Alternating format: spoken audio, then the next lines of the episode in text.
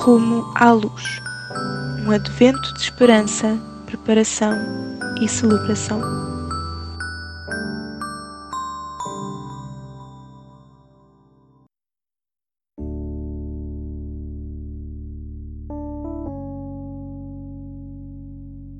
Dia 7.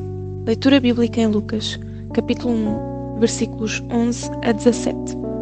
Achava-se Zacarias no santuário quando, de súbito, lhe apareceu um anjo de pé à direita do altar do incenso.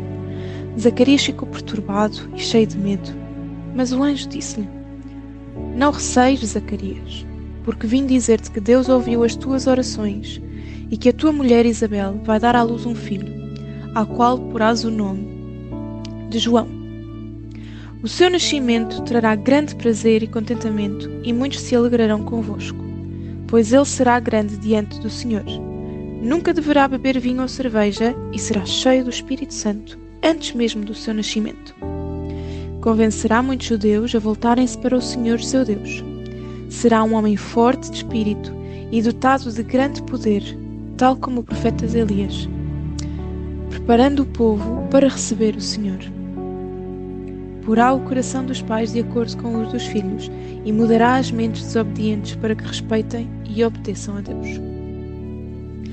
Um anjo aparece e diz a Zacarias que as suas orações foram respondidas. A reação de Zacarias é de puro medo. Ora para que hoje identifiques um medo que possas ignorar.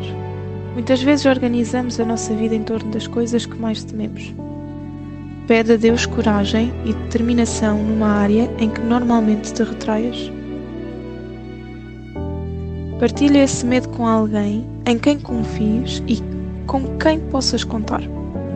Não tens de dizer muito, basta partilhar com alguém os medos que enfrentas e a tua determinação em não te deixares controlar por eles.